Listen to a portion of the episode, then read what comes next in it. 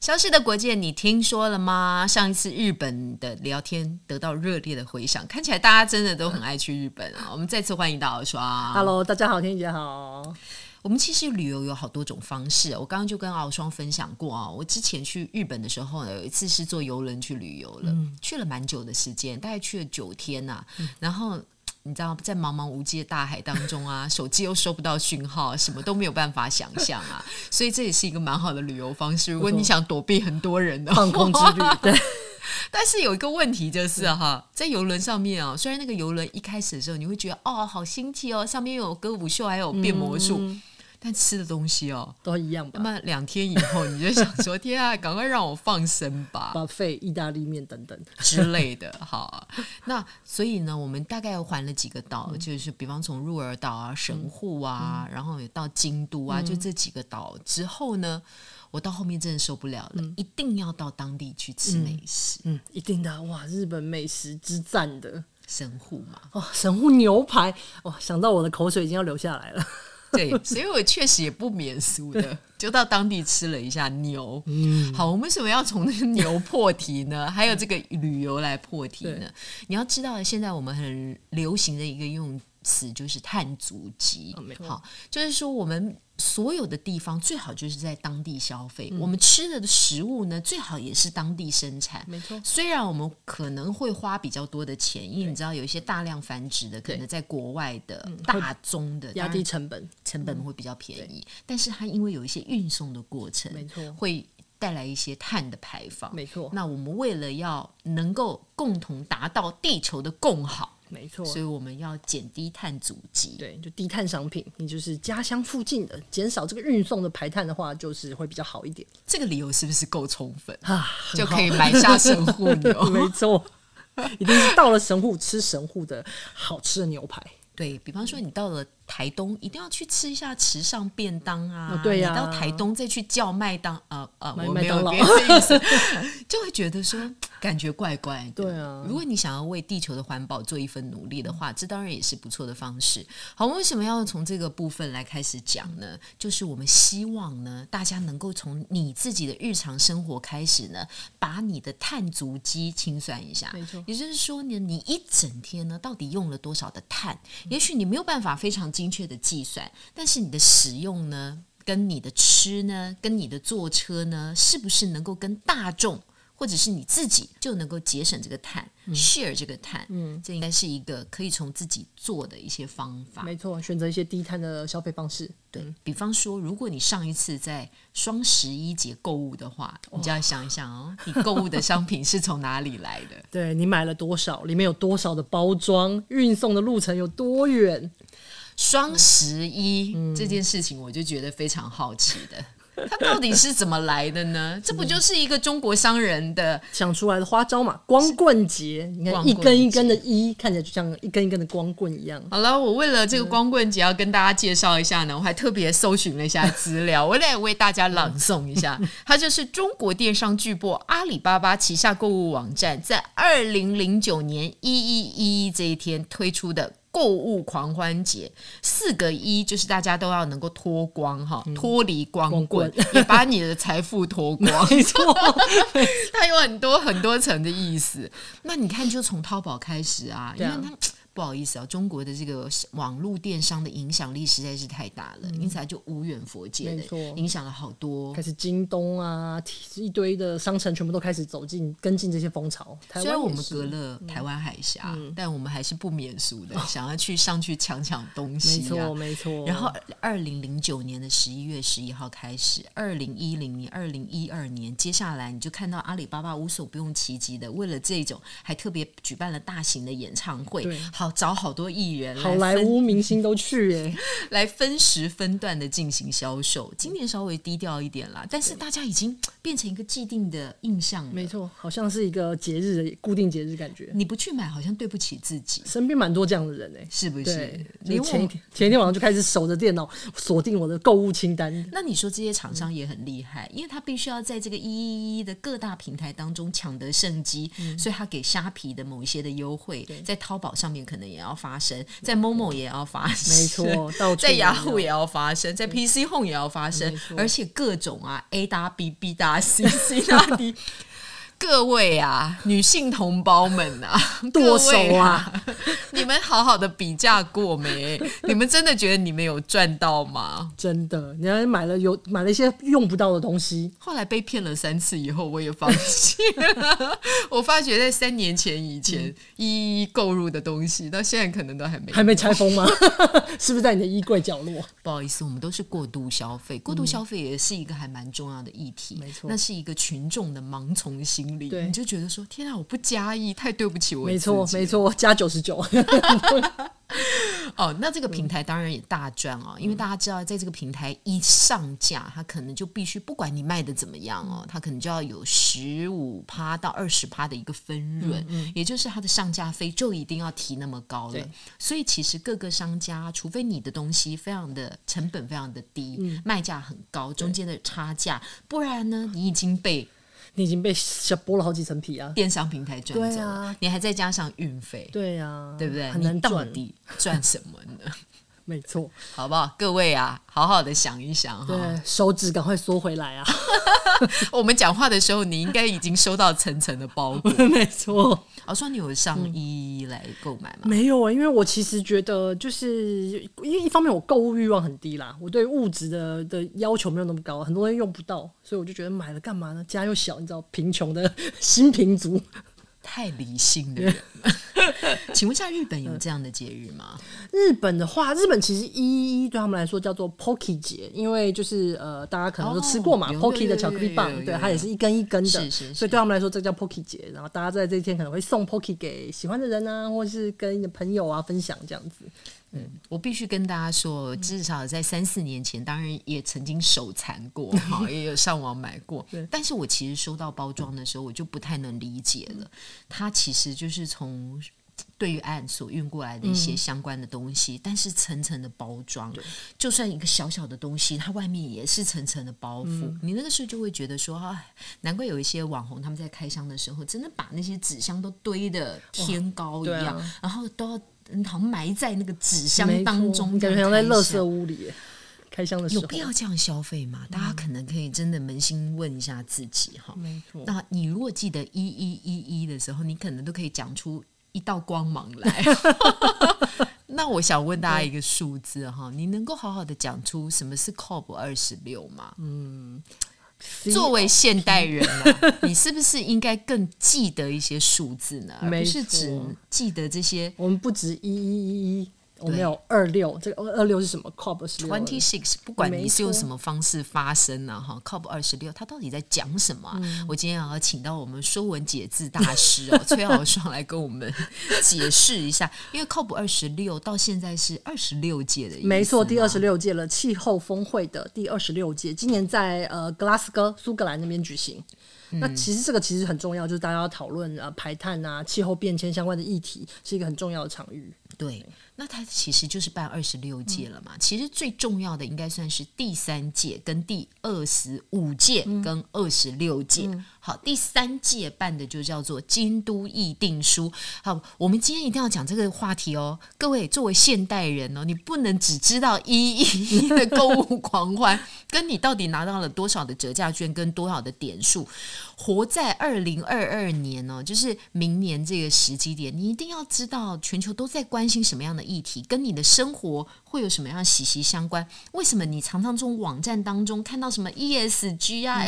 SDGs 啊、近零碳排啊、近零排放啊，各大国、啊、他们在呼吁什么？麻烦作为现代人，你一定要知道这一个。没错所以先跟我们讲一下 COP 三，就是嗯那个时候发生在京都的《京都议定书》到底告诉了我们什么？嗯，没错，因为呃，COP 三就是在一九九七年办的吧。那那个时候其实大家就是在讨论说有几个目标，一个是要呃减少碳的排放量，但是它有一个前提就是你要维持呃你的生产。食品的安全，那维持工业能够持续经济的发展，那呃希望在这几个前提之下，能够达到呃工业国家或是反正全球的国家能够减少这个排碳，然后对于气候环境的冲击，他们其实有设定一个数字，就是说呃希望未来最终目标是气温能够减少升高，最高是零点二八度。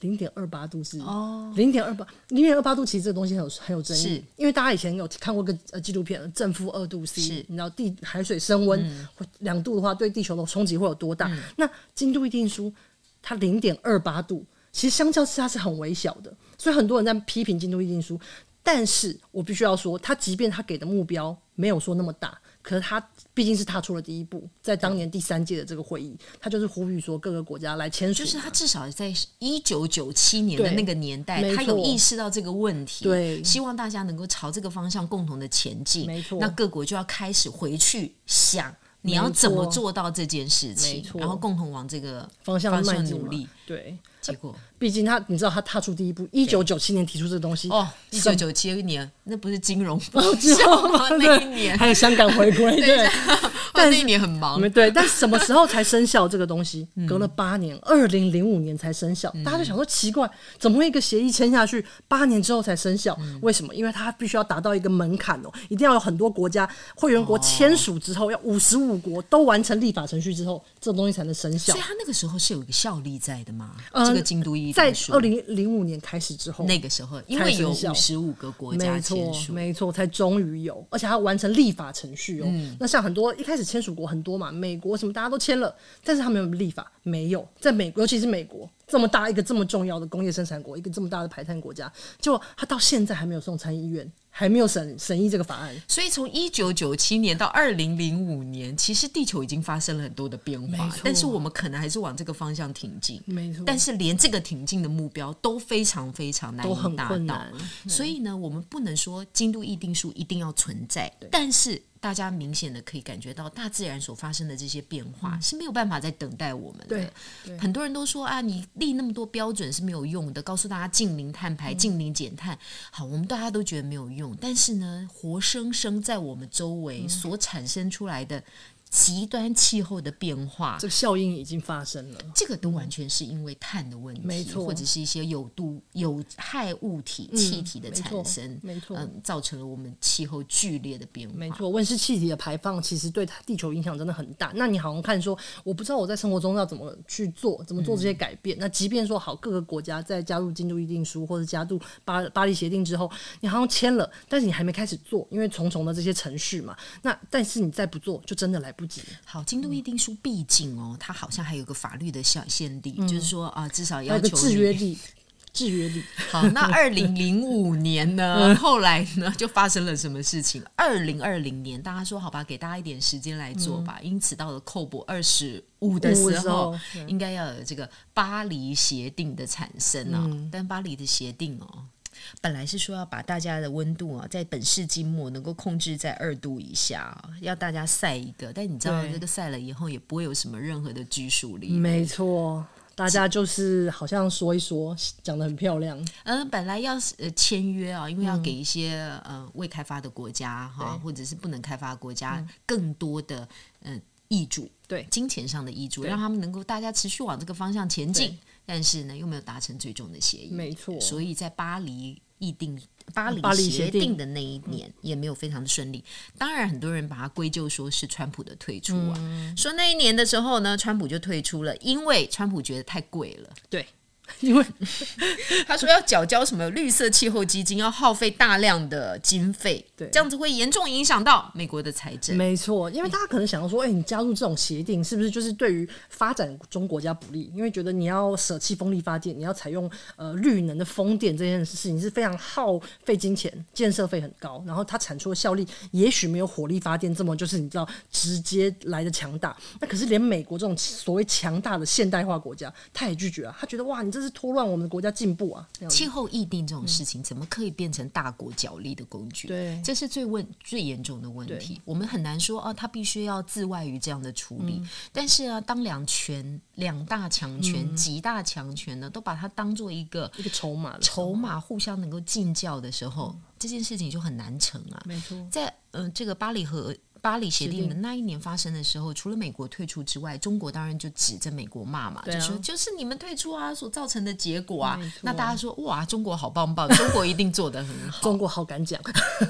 结果中国做了什么事情呢？明明应该要这样做的，但是没想到呢，他还是默默的去投资这些“一带一路”碳排啊，嗯没错或者是煤电的一些大厂啊没错，明明就应该要降低应该要减煤的 煤炭的使用，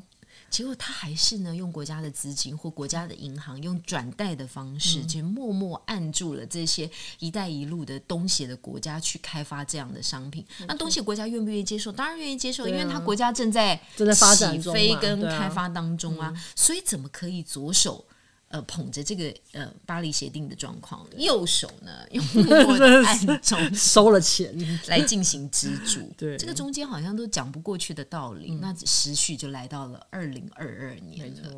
二零二一年，二零二一年，终于在 COVID nineteen 之后，我们可以办这个 COP 二十六。没错，那这个 COP 二十六呢，其实有好多很重要的。嗯呃，马上就应该是我们在这个播出的当下，他应该做出了几个协议。嗯不过很多人都说啊，今年的协议看起来也是纸上谈兵啊。对，因为实际要执行其实还是蛮难的，因为就是这件事情就是一个很高大上的目标，嗯，怎么那做？啊今年最重要的目标是什么呢？就是到二零二一，就是这个本世纪末的时候呢，要全球降降温一点五度，嗯没就是错控制在这个一点五度之没内。错，但是呢，大家说把所有的石化、碳排啊，所有的都加在一起，早就已经升温超过这早个就标准超了过了，所真的，嗯以这是一个还蛮令人觉得严峻的问题。所以各个国家都开始讲出它的气候目标，嗯但是到底能不能做到呢？第一个化石燃料是不是先让它减